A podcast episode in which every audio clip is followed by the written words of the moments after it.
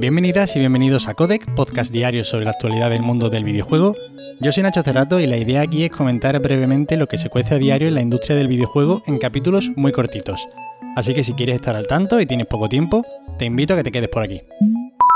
Y hoy empezamos hablando de People Can Fly, ya sabéis, los creadores de Outriders y una gran serie de shooters, es su especialidad parece ser que van a empezar a diversificar su desarrollo para complementar pues, esta serie de shooters más bien AAA con proyectos menores, más arriesgados y de un corte más independiente. Esta desarrolladora es conocida por títulos como Bulletstorm, Gears of War Judgment y su trabajo más reciente, Outriders para Square Enix. Parece ser que por ahora siguen trabajando con Square Enix, de hecho, en un proyecto del que todavía no sabemos nada. Y eso, quieren tener como una línea de videojuegos con tiempos de desarrollo más cortos. Su intención es intentar sacar un juego anual a partir de 2024. Y en definitiva eso, ir compaginando desarrollos más grandes, quizá en colaboración con otras grandes distribuidoras, mientras que también van explorando nuevos géneros con desarrollos más cortitos, con los que puedan arriesgar más porque tengan también muchos menos costes de inversión. Esperemos que sí que puedan hacer esto porque yo creo que es interesante para un estudio tener esa variedad en lo que trabajan y le pueden dar mucha rienda suelta a ideas interesantes además teniendo un pequeño colchón económico detrás.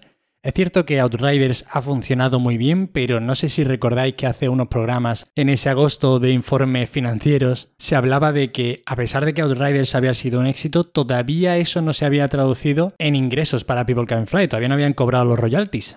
Así que bueno, esto también tiene sentido porque parece ser que van a escarmentar con este juego que está funcionando muy bien, pero que ha tenido unos costes de desarrollo importantes y que le está costando mucho rentabilizar. Y seguimos ahora con productos que están teniendo éxito, pero este además está siendo muy rentable. Y es que el Game Pass sigue consolidándose y podría haber alcanzado los 30 millones de suscriptores. Esto lo afirmaba Strauss Zelnick, el CEO de Take Two, durante un evento en el que estaba hablando con Phil Spencer. Es decir, que lo dijo además delante del que manda en Xbox. Y bueno, si bien Phil Spencer no desmintió esto, sí que quiso matizar un poco diciendo que la última vez que hicieron pública la cifra de suscriptores del Game Pass, esta rondaba los 18 millones de usuarios. Pero es que claro, esta cifra es de enero de 2021. Y ya se hablaba en abril, por lo que apuntaron varias fuentes, de que el Game Pass podría haber alcanzado los 23 millones de usuarios, y si esto fuera cierto, pues tampoco sería muy descabellado pensar que a principios de octubre de este mismo año el Game Pass estuviera llegando a los 30 millones de usuarios. Y además con el Halo Infinite muy cerquita ya de llegar a todos estos suscriptores. En cualquier caso, el Game Pass sigue creciendo, aquí no hay mucho misterio, es vender un buen producto, Así que bueno, a ver si hay otras compañías que vean este tipo de prácticas y se pongan manos a la obra porque parece evidente que cuando haces un buen producto y tratas a tus usuarios con respeto, suelen funcionar las cosas bien.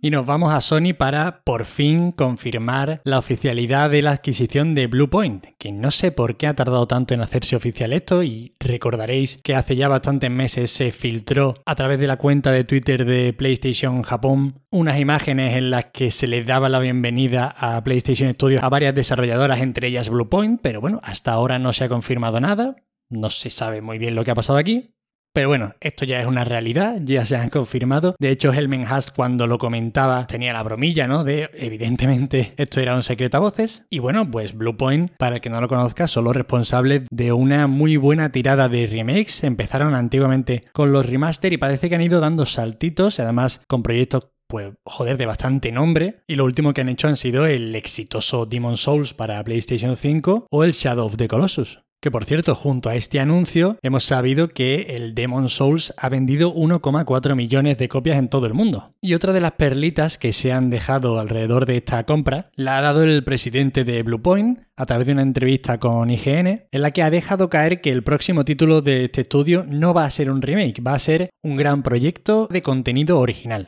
Esto sí que es una prueba de fuego importante para este estudio porque al fin y al cabo es una desarrolladora con un corte muy técnico y que lo que ha hecho lo ha hecho muy bien, pero no dejaban de ser juegos que ya estaban testados, que funcionaban perfectamente y bueno, muy buenos juegos, ¿no? Al final han tenido que adaptar el apartado técnico a la actualidad, pero hay un gigantesco trabajo de diseño que se lo han saltado. Yo la verdad es que tengo muchas ganas de ver si no se la pegan con su primer lanzamiento original Confío además en que Sony va a estar encima de este estudio y tengo muchas ganas, la verdad, de ver qué será lo próximo de Bluepoint.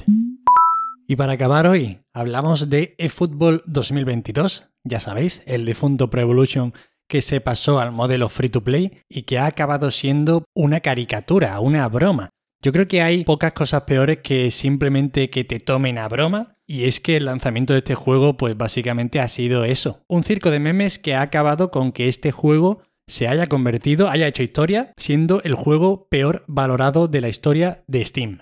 En 24 horitas de nada, ¿eh? Evidentemente que fuera gratuito ha ayudado a que mucha gente pudiese votar, pero es que no hay que engañarse aquí, es que el juego es una locura, es que no tiene ni pies ni cabeza, no se explica nada, de verdad no tiene sentido a veces que estudios con tanta gente trabajando en ello, estudios importantes, parezca de verdad que no hay absolutamente nadie al volante. Da mucha pena, la verdad es que no es bueno tampoco que el FIFA se quede sin competencia ninguna, ya estaba sin competencia desde hace mucho tiempo, pero bueno, no sé. Yo es que crecí con los Pro Evolution. Yo, mi primer juego de fútbol al que de verdad jugué mucho fue el Pro Evolution Soccer 3. Y me da mucha pena en lo que ha acabado esta franquicia, la verdad. Konami sigue a lo suyo y no sé, no sé en qué están pensando. Así que creo que lo mejor aquí es quedarse con las risas, echar un vistazo de verdad, buscar en internet las imágenes la imagen de Messi es súper graciosa, de Cristiano celebrando el gol. Hay mucha buena cosa por ahí. En mi Twitter he puesto un vídeo que de verdad estaba yo llorando de la risa viendo los altísimos niveles de locura que proporciona este juego. Y es eso, que al final con este juego nos quedamos con las risas y el ridículo. Pero, ¿qué se le va a hacer? Y estas son todas las noticias de hoy. Ahora mismo está siendo el evento de Square Enix en el Tokyo Game Show y podría comentaros un poquillo, pero como está muy espaciado, van a ir poquito a poco, van a ir enseñando varias cosas a lo largo del día. Mejor el lunes os hago el resumen de todo y os digo qué es lo que se ha enseñado, qué es lo que ha pasado, si ha estado bien o mal y todo eso. Ya sabéis, para cualquier queja, sugerencia o comentario me tenéis en arroba Nacho Cerrato en Twitter. Muchísimas gracias de corazón, de verdad os lo digo, por seguir otra semana aquí conmigo. Me hace muchísima ilusión este proyecto, ya lo sabéis. Y bueno, que paséis un muy buen fin de semana, que descanséis y juguéis mucho. Y nos vemos el lunes como siempre. Hasta luego.